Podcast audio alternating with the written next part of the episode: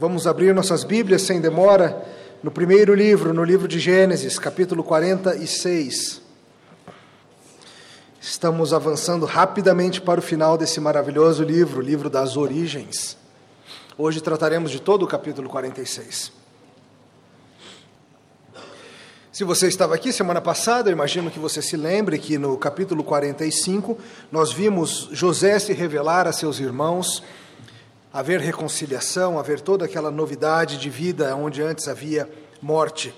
E nós vimos que a história terminou naquele dia com os irmãos de José falando para o seu pai Jacó que José era vivo e que ele o chamava para se transferir para o Egito nesses últimos dias. Assim começa a nossa história. Acompanhe com fé a leitura da palavra do Senhor, Gênesis 46. Partiu, pois, Israel com tudo o que possuía, e veio a Berseba e ofereceu sacrifícios ao Deus de Isaque, seu pai. Falou Deus a Israel em visões de noite e disse: Jacó, Jacó. Ele respondeu: Eis-me aqui. Então disse: Eu sou Deus, o Deus do teu pai. Não temas descer para o Egito, porque lá eu farei de ti uma grande nação. Eu descerei contigo para o Egito e te farei tornar a subir certamente. A mão de José fechará os teus olhos. Então se levantou Jacó de Berseba, e os filhos de Israel levaram Jacó, seu pai, seus filhinhos, suas mulheres, nos carros que Faraó enviaram para o levar. Tomaram seu gado e os bens que haviam adquirido na terra de Canaã e vieram para o Egito, Jacó e toda a sua descendência seus filhos e os filhos de seus filhos, suas filhas e as filhas dos seus filhos, e toda a sua descendência levou-o consigo para o Egito. São estes os nomes dos filhos de Israel, Jacó e seus filhos que vieram para o Egito: Ruben, o primogênito de Jacó. Os filhos de Ruben, Enoque, Palu, Esrom e Carmi. Os filhos de Simeão, Gemuel, Jamim, Oade, Jaquim, Zoar e Saul, filho de uma mulher cananeia. Os filhos de Levi, Gerson, Coate, Merari. Os filhos de Judá, Er, Onã, Selá, Perez, Zerá. Er e Onã, porém, morreram na terra de Canaã. Os filhos de Pérez foram Hezron e Ramul. Os filhos de Issacar, Tola, Puva, Jó e Simrom. Os filhos de Zebulon, Sered, Elon e Jaleel. São estes os filhos de Lia, que ela deu à luz a Jacó em Padarã, além de Diná, sua filha. Todas as pessoas dos seus filhos e de suas filhas, trinta e três. Os filhos de Gade, Zifion, Hagi, Suni, Esbon, Eri, Arode, Areli. Os filhos de Azer, Imna, Isvá, Isvi, Berias, Será, irmã deles, e os filhos de Berias, Eber e Malquiel. São estes os filhos de Zilpa, a qual Labão deu a sua filha Lia, e, este, e estes deu ela à luz a Jacó, a saber, dezesseis pessoas. Os filhos de Raquel, mulher de Jacó, José e Benjamim. Nasceram a José na terra do Egito Manassés e Efraim, que lhe deu à luz a Zenate, filha de Potífera, sacerdote de Om. Os filhos de Benjamim, Belá, Bequer, Asbel, Gerá, Naamã, Ei, Ros, Mupim, Rupim e Arde. São estes os filhos de Raquel que nasceram a Jacó, ao todo 14 pessoas. Os filhos de Dan, Ruzim. Os filhos de Naphtali, Jazeel, Guni, Jezer e Silém. São estes os filhos de Bila, a qual Labão deu a sua filha Raquel, e estes deu à luz a Jacó, ao todo sete pessoas. Todos os que vieram com Jacó para o Egito, que eram seus descendentes, fora as mulheres, os filhos de Jacó, todos eram sessenta e seis pessoas. E os filhos de José, que lhe nasceram no Egito, eram dois. Todas as pessoas da casa de Jacó que vieram para o Egito foram setenta. Jacó enviou Judá diante de si a José para que soubesse encaminhá-lo a Gozen, e chegaram à terra de Gozen. Então José aprontou o seu carro e subiu ao encontro de Israel, seu pai, a Gozen. Apresentou-se, lançou-se-lhe ao pescoço e chorou assim longo tempo. Disse Israel a José: Já posso morrer, pois já vi o teu rosto e ainda vives.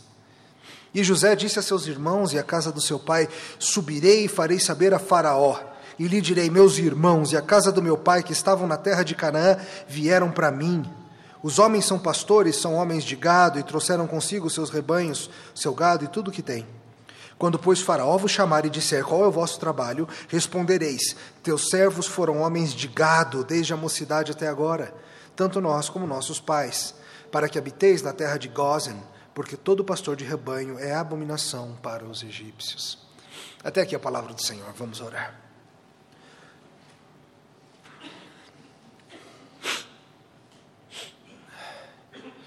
Obrigado, Senhor, pelo registro histórico da descida de Jacó e seus filhos para o Egito.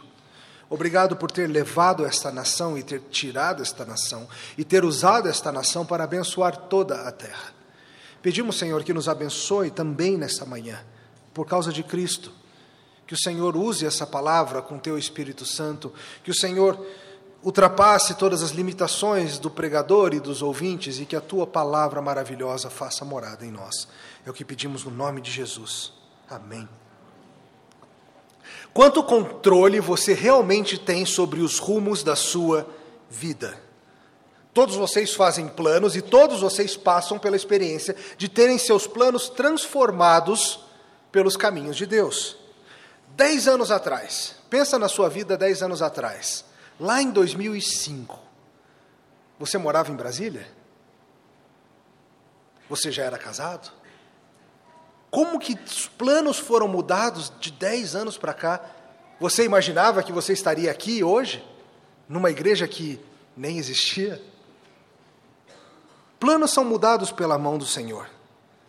Quinta-feira, o presbítero Sabino almoçou com alguns de nós lá no edifício Rádio Center e foi embora cheio de planos, na sua possante e reluzente moto preta.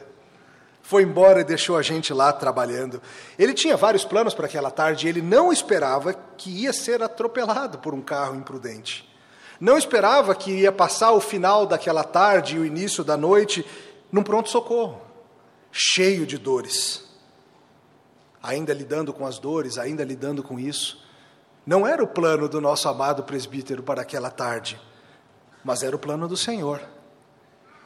Sabino resultou daqueles dias um maravilhoso texto refletindo sobre a providência de Deus. Recomendo a você a leitura, procura por aí que você encontra. Deus mudou os planos dele de uma maneira radical. Eu, por outro lado, após me separar do Sabino no almoço, voltei ao escritório justamente para terminar esse sermão. Esse sermão era o meu alvo. E eu não imaginava que eu seria interrompido em minha pesquisa por um certo atropelamento. Parei tudo, eu, Mateus, João Gabriel, que estava por lá, descemos rápido ali, foi na mesma quadra e perdemos, digamos assim, toda a tarde lidando com isso. Pelo menos ganhei uma introdução para o meu sermão de hoje. Queridos, a vida é cheia de situações como essa. Você sabe muito bem, a vida não anda conforme os teus planos. As coisas acontecem, aconteceram nessa semana, eu imagino, que mudaram o seu plano para uma tarde, para uma manhã, para uma hora do almoço. Se você for olhar o seu ano, a sua vida, você vai ver então que você acha que sabe o que vai acontecer, mas que Deus continua te surpreendendo com a sua providência. Hoje nós vamos acompanhar a história de Jacó e de seus filhos e vai acontecer algo que era completamente inesperado para eles. Jacó nunca imaginara que depois de ter passado décadas morando longe da terra prometida e ter retornado para a terra prometida, transformado, mudado, com um novo coração, ele nunca imaginava que ele sair, iria sair dali de novo. Por certo, Jacó imaginava: essa é a terra onde vou morrer, essa é a terra onde serei enterrado, aqui na caverna de Macpela, onde estão meus antepassados, cercado de meus doze filhos, cercado de meus netos e netas, e minha filha também. Provavelmente era isso que Jacó esperava, só que um dos seus filhos aparentemente havia se perdido. E agora Deus vai mais uma vez mudar o caminho da vida desse homem de uma maneira inesperada. Ele achava que tinha um rumo tranquilo até o descanso final. Mas os planos de Deus eram outros. Queridos, hoje examinando essa história, nós vamos ver que Deus providencialmente nos guia pela vida. Só isso. Deus providencialmente nos guia pela vida. E a gente vai investigar isso em algumas partes. Primeira coisa que eu quero chamar a sua atenção hoje é: no plano do Senhor você será surpreendido pela providência de Deus. Primeira coisa é essa. Estamos aqui acompanhando, é claro, a impressionante história do final da vida de Jacó, já com o nome transformado para Israel, e dos seus filhos, os filhos de Israel. Depois de indas e vindas, acusações, declarações e abraços, chegamos até este ponto. Na última semana vimos José se revelar a seus irmãos, aquele momento super emotivo. Eles que haviam o vendido como escravo e achavam que nunca mais o veriam, tiveram o susto da vida deles quando aquele poderoso egípcio se revelou ser ninguém mais, ninguém menos do que o irmão que havia sido vendido. Houve reconciliação, houve perdão, houve tratamento de coração, e José falou para eles: Eu quero que vocês venham morar aqui, vão buscar papai, tragam os bichos, tragam tudo e venham para cá. A fome ainda vai durar alguns anos aqui na nossa terra. É importante que vocês venham ficar protegidos. E aqui é que nós estamos, com Jacó e sua família saindo da terra de Canaã, descendo em direção ao Egito. A vida acabara de mudar radicalmente para Jacó. Ele que certamente achava que caminharia tranquilamente nos seus anos de aposentadoria para um descanso sereno com os filhos que sobraram, um entardecer de vida sem sustos, agora ele é atropelado por notícias estranhas e maravilhosas acerca do seu filho. E ele decide que ele vai largar tudo o que está fazendo e vai escrever um novo pós-fácil para a sua vida. Ele vai para a terra do Egito, ele vai levantar as raízes, ele vai pegar todo mundo e ele vai sim para a terra do Egito. Ele precisa ver José antes de morrer. Mas veja algo interessante acontece. Antes de se dirigir de fato para o Egito, ele passa num lugar chamado Berseba um lugar chamado Berseba para adorar a Deus. Os comentaristas sugerem que nessa época ele estava provavelmente morando em Hebron, pertinho ali da caverna de Macpela, onde era a tumba da família. E ele vai para o Egito, mas ele decide passar em Berseba no caminho, um lugar muito importante na história do pacto, na história da família. Lugar onde seus antepassados, Isaac e Abraão, haviam adorado o Deus verdadeiro. Lugar onde Abraão havia feito um pacto com Abimeleque e adorado a Deus lugar onde Isaac recebeu uma comunicação sobrenatural do Senhor, afirmando que ele seria o pastor dele. E veja que Jacó tem um novo ânimo. Jacó que estava, a gente vem lendo os últimos capítulos, tudo que ele fala é coisa triste. Nada vai dar certo, vou perder mais um filho, vai dar errado, nada vai se sair bem. Esse homem foi transformado por ver a providência do Senhor e ele vai animado, ele vai adorar, ele vai servir ao Senhor. Esse homem idoso, que passava seus últimos anos parado, encostado, em tristeza pela perda dos seus filhos, certamente remoendo os anos, os erros do passado, agora está com novo ânimo pela mão do Senhor. E Jacó vai adorar. Jacó vai evocar o nome do Senhor. Ele está deixando sim a terra prometida, mas ele não está deixando de maneira nenhuma o Deus da promessa. Ele nunca vai abandonar o seu Deus. Isso precisa ser claro para você, querido. Quando as coisas inesperadas acontecerem, quando a vida der uma guinada radical, e você se perceber num caminho nunca antes esperado, não se esqueça do teu Senhor. Não se esqueça que esse caminho novo é parte do plano, que embora você esteja sendo surpreendido, Deus não está sendo de maneira nenhuma surpreendido. Deus não está ficando para trás no sinal vermelho e te deixando sozinho. Antes de sair nessa viagem perigosa, nessa viagem incerta, é justamente a adoração que faz com que o coração de Jacó e Israel se acalme e seja adequado nas mãos do Senhor. É assim com você também. Uma das razões pelas quais Deus projetou o descanso semanal, projetou o culto semanal, foi para que o seu coração fosse semanalmente, no mínimo, colocado de novo no eixo. Para que quando as viradas da vida chegarem, quando os atropelamentos acontecerem, você possa se lembrar do que você acabou de ouvir no domingo e o que você está para ouvir no próximo. Deus é poderoso, Deus te ama em Cristo e Deus está cuidando do teu caminho. Ao adorar com o povo de Deus, ao estar aqui no domingo, você está sendo treinado em seu coração. Para que quando as coisas estranhas e inesperadas acontecerem, quando você for surpreendido pela providência de Deus, você não fique perplexo, você não fique cabisbaixo, você não fique derrotado, você seja lembrado: Deus sabe o que está fazendo. Veja, queridos, a seriedade do que está acontecendo. Talvez você pense simplesmente, ah, está mudando para o Egito, grande coisa, que nem mudar de Brasília para Goiânia, do que, que tem? Muda um pouquinho a comida e o sotaque, mas é meio que a mesma coisa. Queridos, não. Lembre-se, essa mudança é relevante na vida de incontável multidão. Eles estão saindo da terra prometida. Essa não é uma mera imigração como nós fazemos, não é meramente mudar para Brasília porque passou no concurso público, embora seja algo relevante, não é algo que traz resultado para a incontável multidão.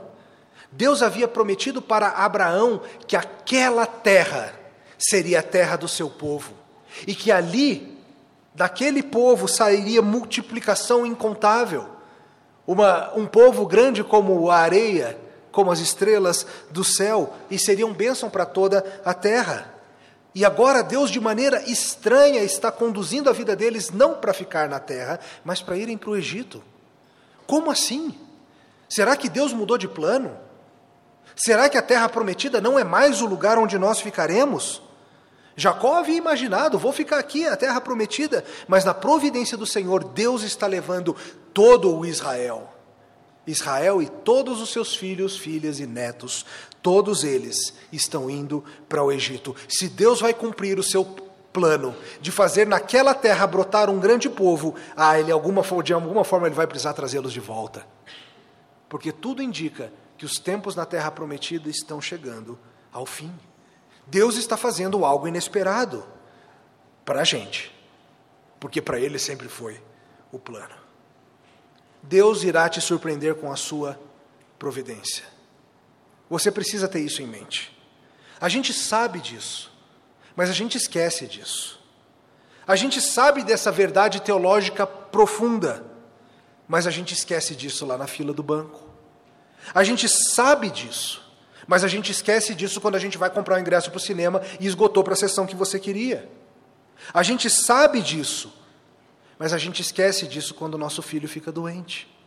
A gente sabe que Deus está no controle de cada caminho da nossa vida, mas a gente vive esquecendo. Você precisa plantar essas verdades profundamente no teu coração. Pastor Voldy Balkan, escrevendo sobre esse evento, fala o seguinte: Jacó não está se apegando à terra prometida, como se a promessa tivesse que acontecer ali e agora. Se Jacó cresce que a terra fosse a maior de todas as bênçãos, provavelmente ele não teria ido embora. Entretanto, a sua jornada prova para a gente que ele tinha uma esperança que ia além daquela terra. A esperança de Jacó é numa promessa maior do que meramente uma terra. A sua esperança é o Deus da promessa. Jacó está seguindo a Deus, como fica evidente pelo fato de que ele adora. O que o pastor Vold está dizendo é o seguinte, em resumo: você precisa entender que melhor do que ter as coisas boas que Deus deu, é ter o Deus que te dá as coisas que você precisa. Que se Ele tirar algo que você considera tão importante como, por exemplo, a terra prometida, é Ele que está tirando, foi Ele que deu. E Ele vai te levar como Ele deseja. Nós precisamos ser lembrados dessas coisas, queridos. Porque quando a providência nos guia por caminhos estranhos, a gente esquece disso.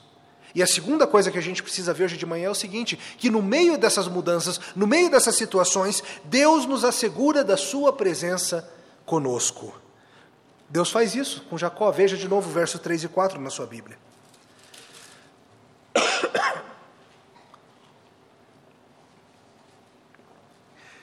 Então disse: Isso é Deus falando com Jacó no momento da adoração. Então disse: Eu sou Deus, o Deus do teu pai. Não temas descer para o Egito, porque lá eu farei de ti uma grande nação.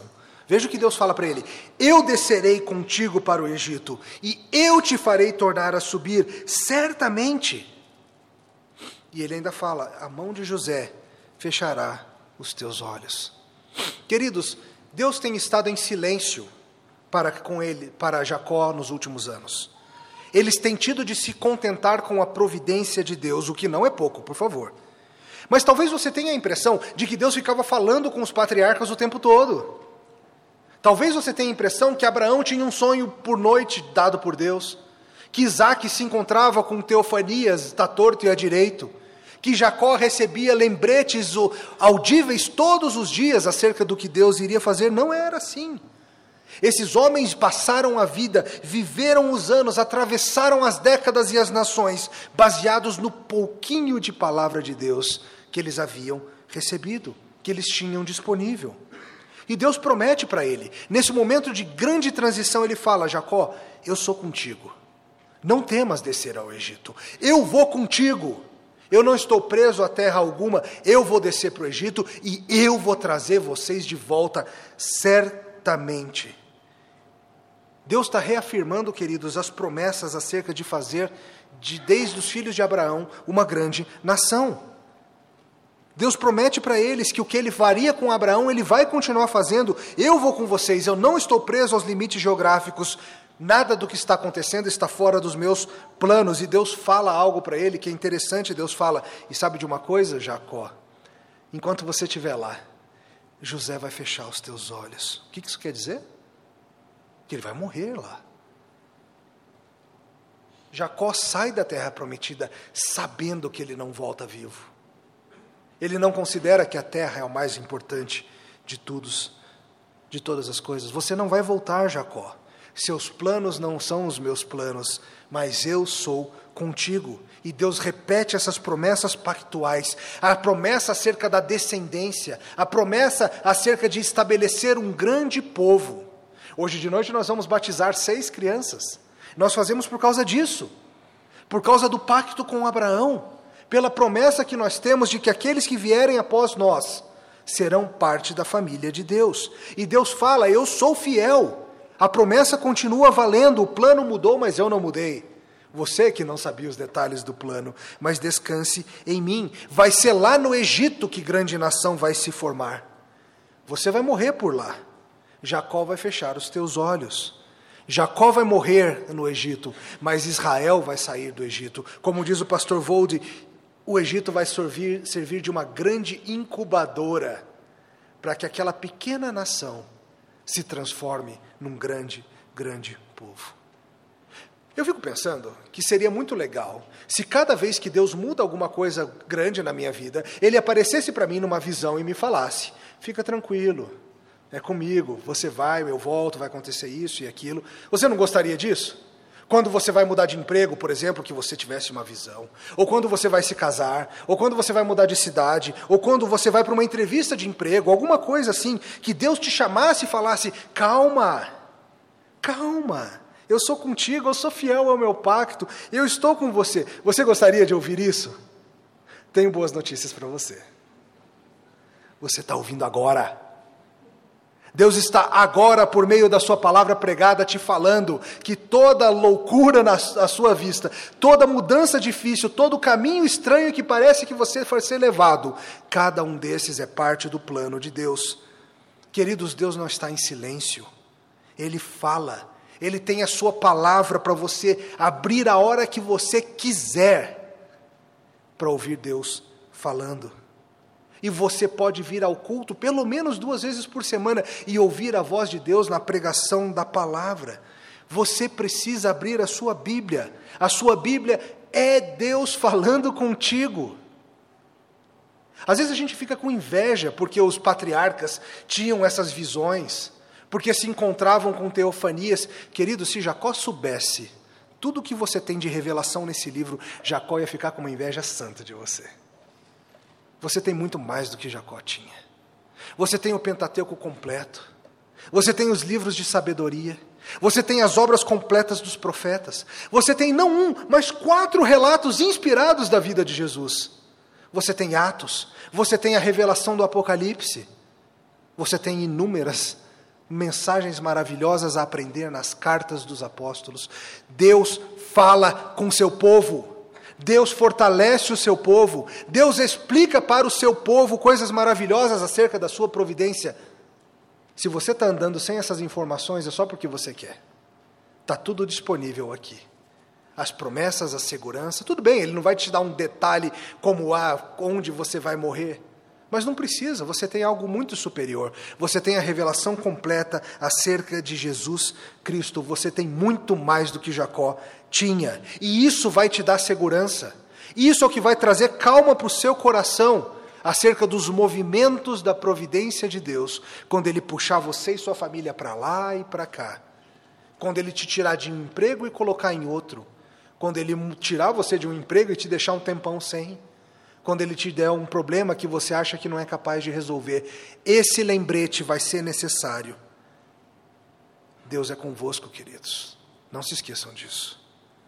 E veja que o que acontece na nossa história, depois de assegurar Jacó de que ele vai com eles, a Bíblia nos dá uma lista detalhada de quem foi para Canaã, perdão, para o Egito a partir de Canaã com Jacó. E, e por que listar cada um, essa lista gigantesca que a gente vai lendo, esses nomes curiosos?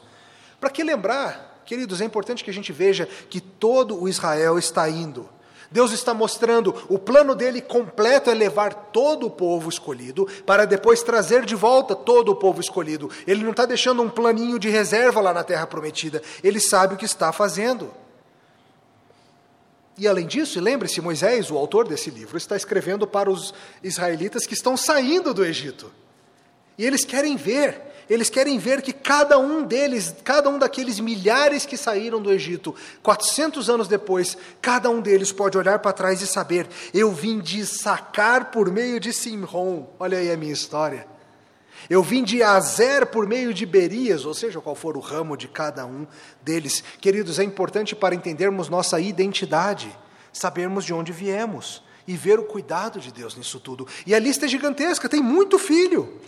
Lembra da história? Jacó se casou querendo se casar com Raquel, foi enganado pelo seu sogro, casou-se com Lia.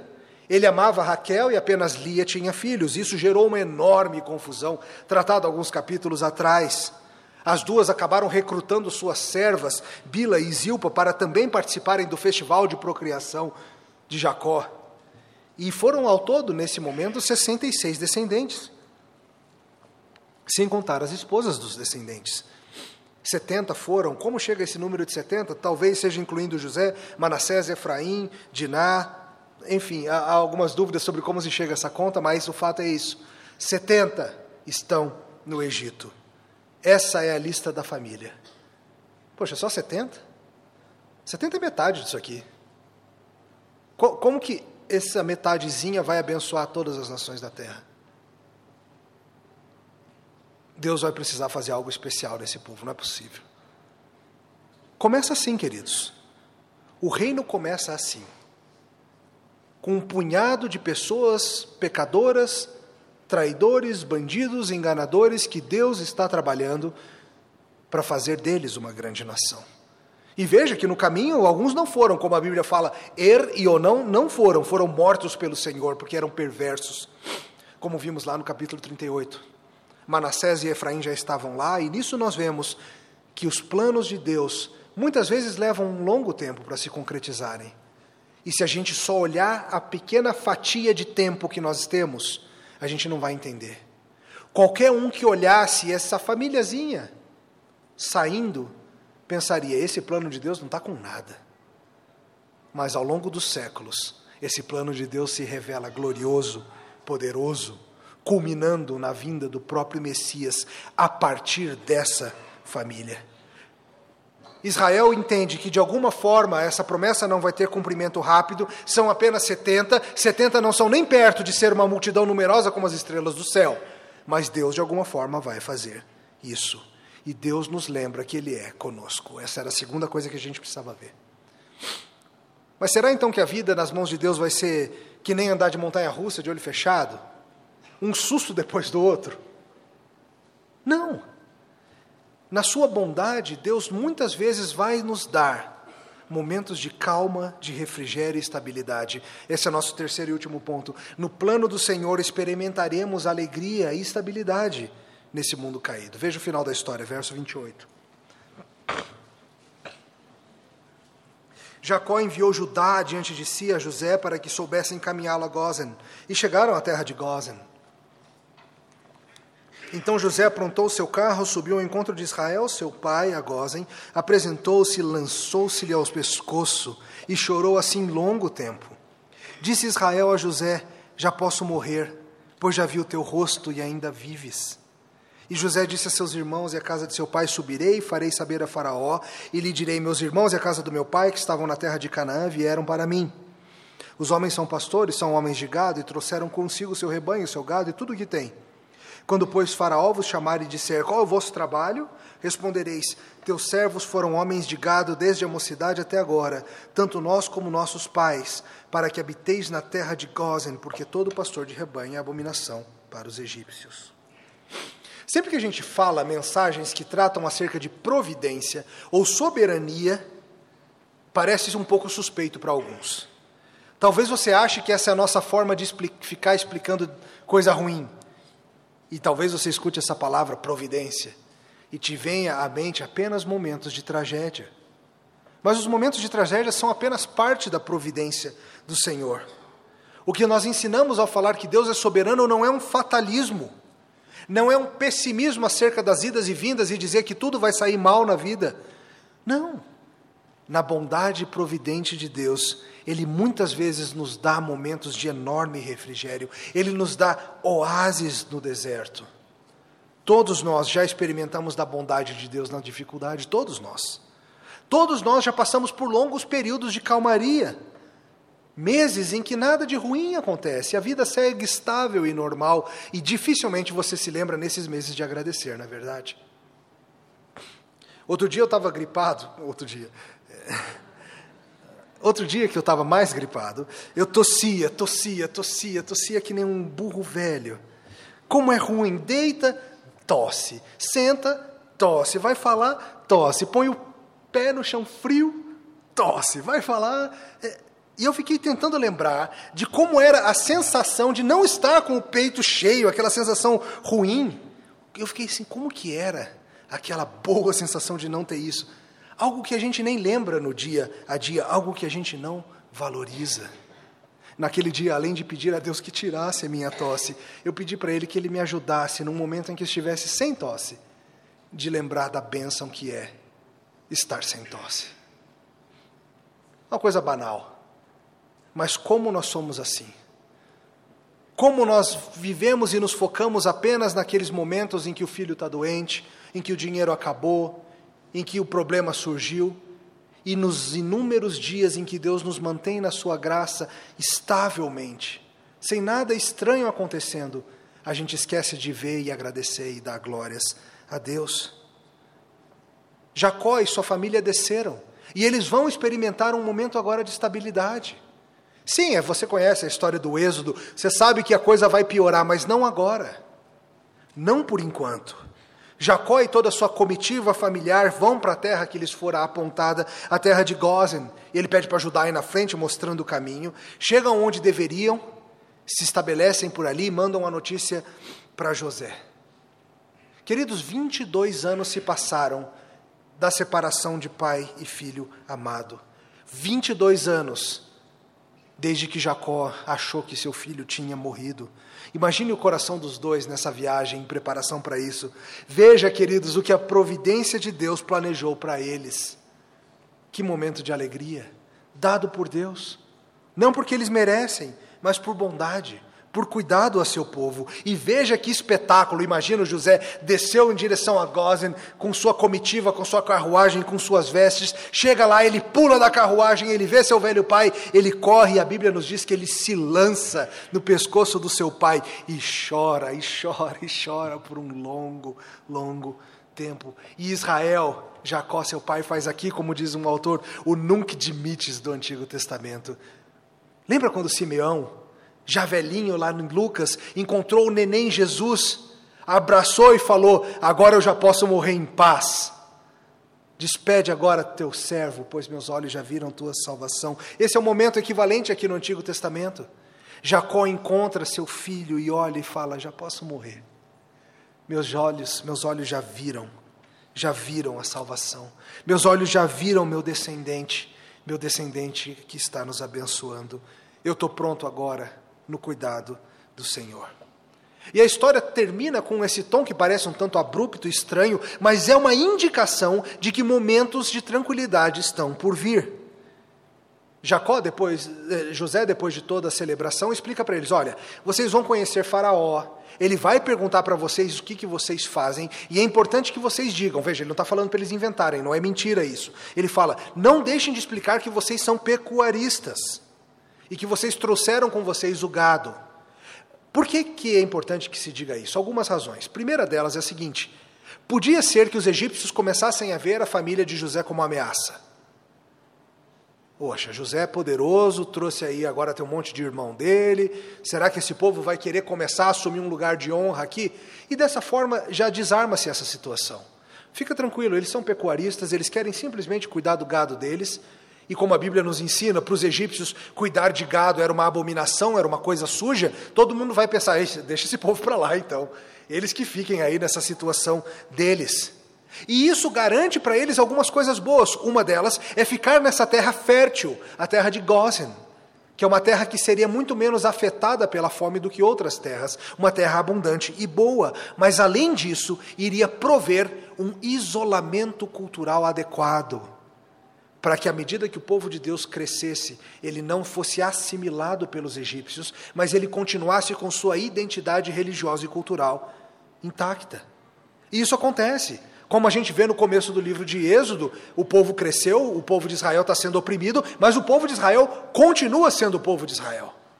Eles não se tornaram seguidores dos deuses falsos do Egito, eles continuaram fiéis a Deus. Deus está levando esse povo para essa grande incubadora que vai ser o Egito.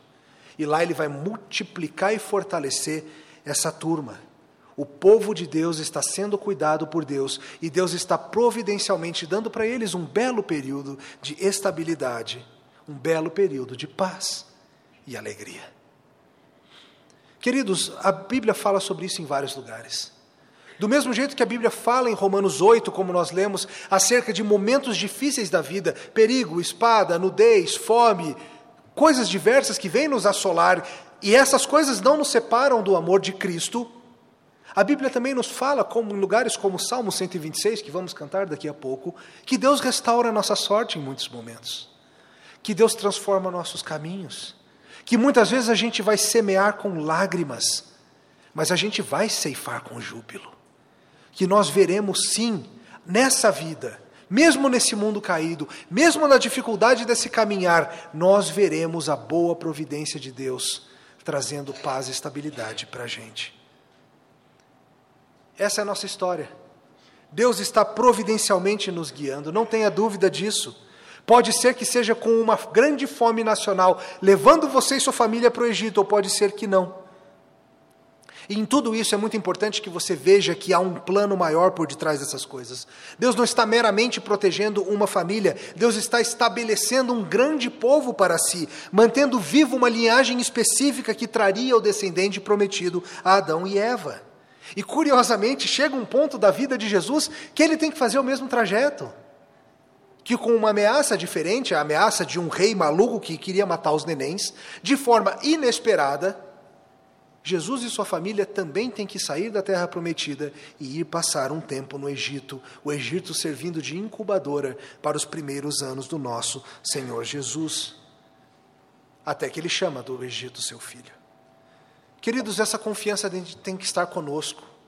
Tem que estar com a gente a certeza de que se nós estamos unidos a Jesus, o plano de Deus é o plano de fazer convergir em Cristo todas as coisas. E se nós somos o seu corpo, nós somos o seu povo, por mais que pareçam estranhos os caminhos que nós vamos passar, nós estamos junto com Cristo. Nós não estamos separados dele. Essa confiança tem que estar com a gente a certeza de que, mesmo que o nosso Salvador seja colocado numa cruz como criminoso, de alguma forma isso resulta no nosso bem. Que Ele é o nosso grande Deus conosco, está preparando-nos para morar com Ele eternamente. Essa jornada tem um destino final, o encontro de Cristo com o seu povo. Antes disso, você não sabe o que vai acontecer, mas você sabe mais sobre a eternidade do que sobre o amanhã. Como diz um cantor na sua bela música, você sabe mais sobre a eternidade. Você não sabe como você vai chegar lá. Talvez você ache que você vai passar seus dias finais de aposentadoria tranquilo em Brasília. Pode ser que você termine como um missionário na Indonésia. Você não sabe. Ele sabe. No texto que o presbítero Sabino escreveu, considerando essas coisas, ele diz assim: Soberania de Deus não é um conceito teológico abstrato, é uma verdade revelada pelo próprio Deus para nos consolar confortar e encorajar enquanto peregrinamos nesta terra de sombras. Que amanhã todos os filhos de Deus estejam mais parecidos com Jesus. Essa é a minha oração, essa é a vontade de Deus, esse é o caminho que Deus predestinou para cada um dos seus eleitos. Amém. Te louvamos, Senhor, pela tua boa providência que nos guia, nos protege, nos faz mudar de caminho e nos dá períodos de paz. Nós agradecemos, Senhor, porque a tua igreja aqui no Brasil vive períodos de paz em termos de perseguição, enquanto outros não. Nós agradecemos, Senhor, e pedimos que ajude-nos como teu povo, como corpo de Cristo, a sermos fiéis, a nos lembrarmos do teu amor por nós e a nos trabalhar, Senhor. Anima-nos, Senhor, na caminhada, restaura a nossa sorte como as torrentes do Negueb. Dá-nos, Senhor, a experimentar do júbilo da colheita ainda aqui. É o que pedimos no nome de Jesus. Amém.